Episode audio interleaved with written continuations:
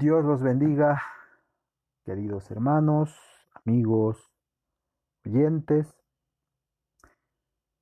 Muy buenos días, muy buenas tardes, muy buenas noches, según el horario donde usted está escuchando este podcast.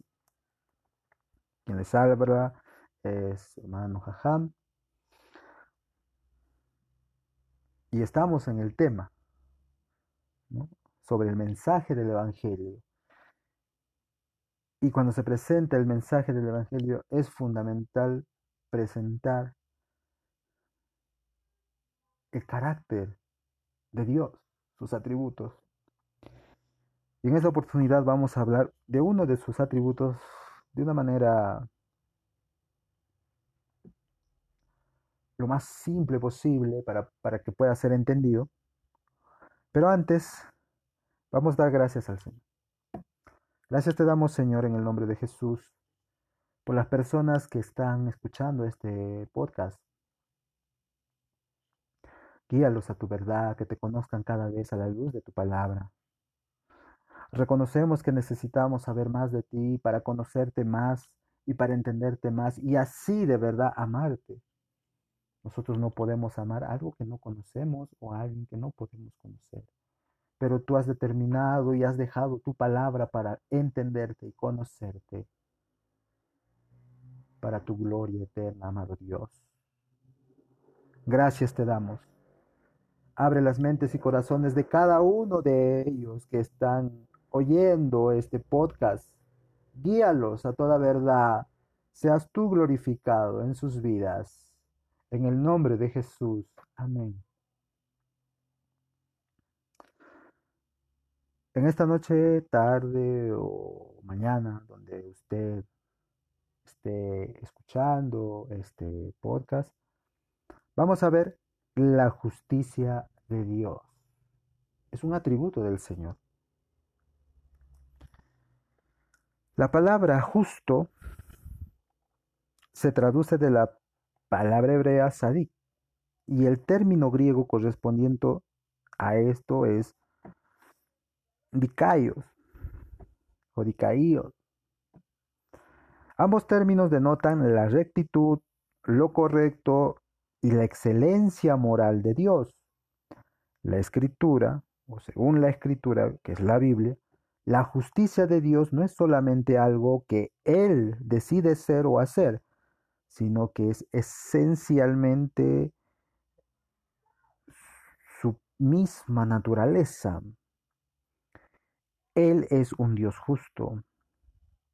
Su justicia es eterna y Él no cambia. Vamos a ver un texto, Salmo 7.9.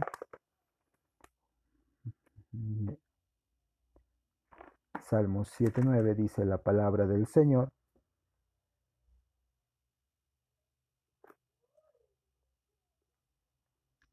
Fenezca ahora la maldad de los inicuos, mas establece tú al justo, porque el Dios justo prueba la mente y el corazón. El Salmo 119 también nos habla algo de su justicia.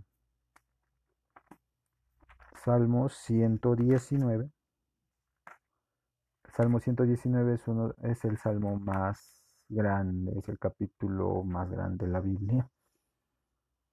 Salmo 119, versículo 142, dice la palabra del Señor. Tu justicia es justicia eterna y tu ley la verdad.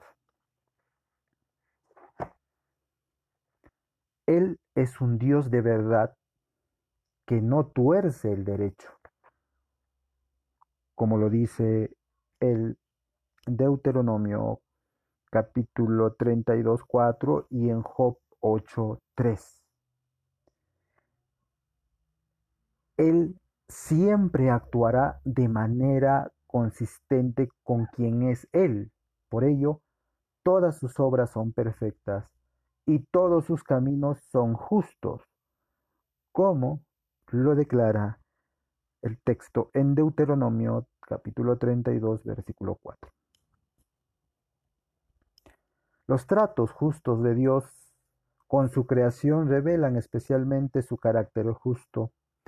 Su palabra nos asegura que la rectitud y la justicia son el fundamento de su trono y que Él gobierna sobre todo capricho, sobre toda parcialidad o injusticia, como lo dice el Salmo 89, versículo 14. Siendo un Dios justo, Él ama la justicia con todo su ser y aborrece lo contrario. Vamos a ver el Salmo 11.7.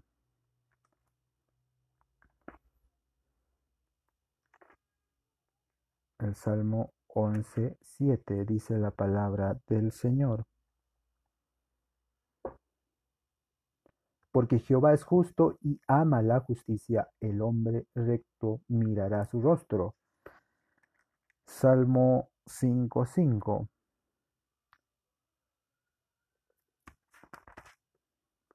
Los insensatos no estarán delante de tus ojos, aborreces a todos los que hacen iniquidad, o sea, los injustos, a los pecadores. La escritura es clara. Por esta razón, Él no puede ser moralmente neutral o indiferente hacia el carácter y obras de los hombres o ángeles, sino que Él los juzgará con justicia firme y equidad. Como dice el salmista, pero Jehová permanecerá para siempre, ha dispuesto su trono para juicio. Él juzgará al mundo con justicia y a los pueblos con rectitud. Salmo 9, versículos 7 y 8.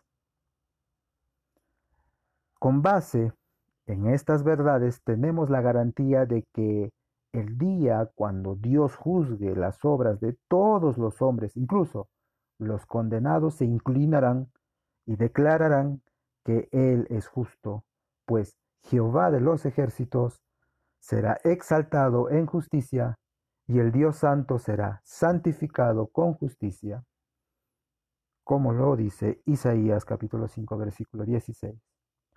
Nunca habrá una acusación de haber obrado mal que se sostenga frente a Él, pues Él es un Dios justo cuyas obras, decretos y juicios son perfectos, como lo dice Job capítulo 36, 23. Estas noticias relacionadas con la rectitud o la justicia de Dios son tan buenas como malas. Son buenas noticias en el sentido de que querríamos que un Dios todopoderoso y soberano sea recto y justo. Sería difícil imaginar algo más aterrador que un ser omnipotente y malo.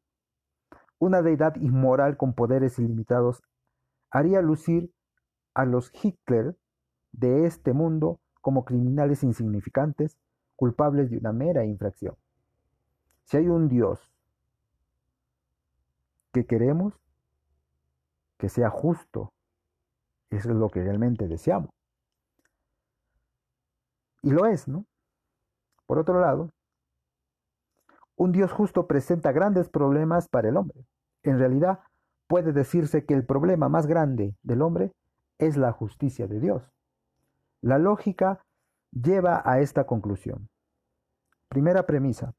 El creador y soberano del universo es justo y bueno Segunda premisa, un Dios justo y bueno se opondrá y traerá a juicio todo lo que es injusto y malo. Tercera premisa, todos los hombres son malos y culpables de injusticia. Conclusión, por tanto, Dios se opondrá y traerá juicio a todos los hombres. La justicia de Dios es una buena noticia para las criaturas justas pero es una noticia aterradora para los injustos. El escritor de Proverbios confirma esta verdad. Alegría es para el justo el hacer juicio, más destrucción a los que hacen iniquidad. Proverbios 21:15.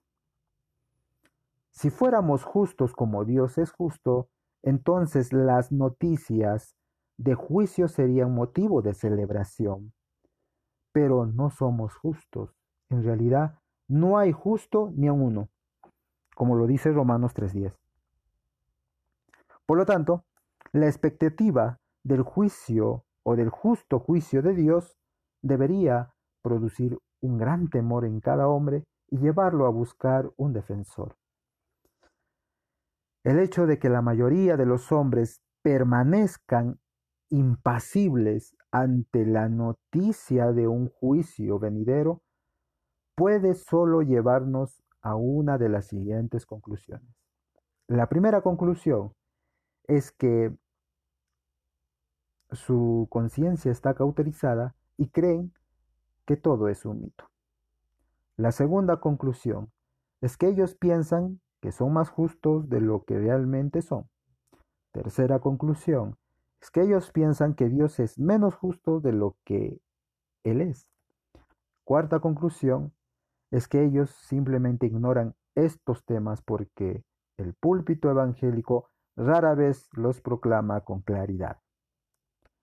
En muchas culturas a través del mundo la justicia a menudo se retrata como una señora con una balanza en sus manos y un velo cubriéndose sus ojos.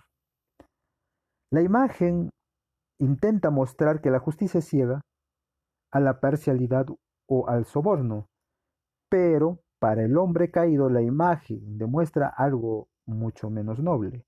Nosotros estamos ciegos a la justicia, la rectitud y la equidad. Somos personas de pesas falsas y pesos no cabales, como lo dice ¿no? el proverbio 11.1. Miramos la paja en el ojo del vecino y no miramos la viga que está en nuestro propio ojo, como lo dice Mateo capítulo 7 versículos 3 y 4. Protestamos contra los déspotas políticos corruptos que despojan a su propio pueblo y contra la codicia sin control de los grandes o de las grandes corporaciones. Pero no vemos que hay sorprendentes similitudes entre ellos y nosotros. La diferencia está solamente en grados. Nosotros también comemos pan robado, nos limpiamos la boca y decimos que no hemos hecho nada malo.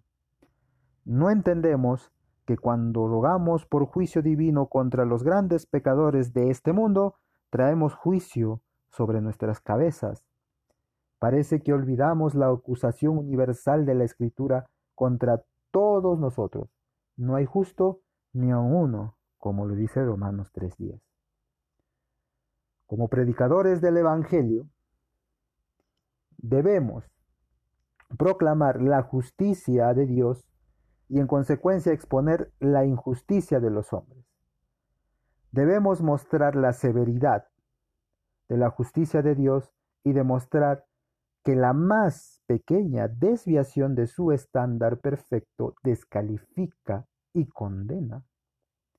Los hombres deben saber que solo se requirió un acto de injusticia por parte de nuestros primeros padres para traer condenación a todos los hombres y lanzar al mundo en un caos aparentemente irreversible. Usted eso lo puede ver, ¿no? Claramente en Romanos capítulo 5 versículos del 12 al 19. Solo entonces se darán cuenta de que sus innumerables actos de injusticia los descalifican de cualquier relación favorable con Dios basada en su propia rectitud o mérito. Cuando el mundo incrédulo nos pregunte ¿Qué deben hacer los hombres para morar en la presencia de Dios? Nuestra respuesta debe ser precisa y punzante. Si un hombre busca una relación con Dios, entonces Dios demanda solo una cosa de él, que tenga una vida de absoluta perfección moral sin errores o fracasos, cada momento de cada día de su vida. Pero, cuando nuestros oyentes admiten la imposibilidad de esto, entonces debemos señalar a Cristo, el cual soluciona el gran problema de la humanidad, sus injusticias, sus iniquidades y sus pecados. La solución para todo ello es Cristo. Dios los bendiga, queridos hermanos. Esto es una pequeña reflexión sobre la justicia de Dios. El próximo podcast vamos a hablar también dar una pincelada sobre el amor de Dios. Que el Señor Dios Todopoderoso los bendiga. Agradezcamos con una pequeña oración. Gracias, Padre mío, en el nombre de Jesús, por las personas que han oído este pequeño podcast. Tú sabes su necesidad y tú sabes también con lo que están luchando, pero poco a poco te están conociendo. Bendice sus vidas, ayúdalos. El que necesita restauración sea restaurado, el que necesita salvación sea salvado, el que necesita tu perdón sea perdonado. Gracias por nuestro Señor Jesucristo, gracias por tu palabra, gracias por la bendición de este espacio. Gracias, amado Dios, en el nombre de Cristo Jesús. Amén. Dios los bendiga, queridos hermanos. Hasta la próxima.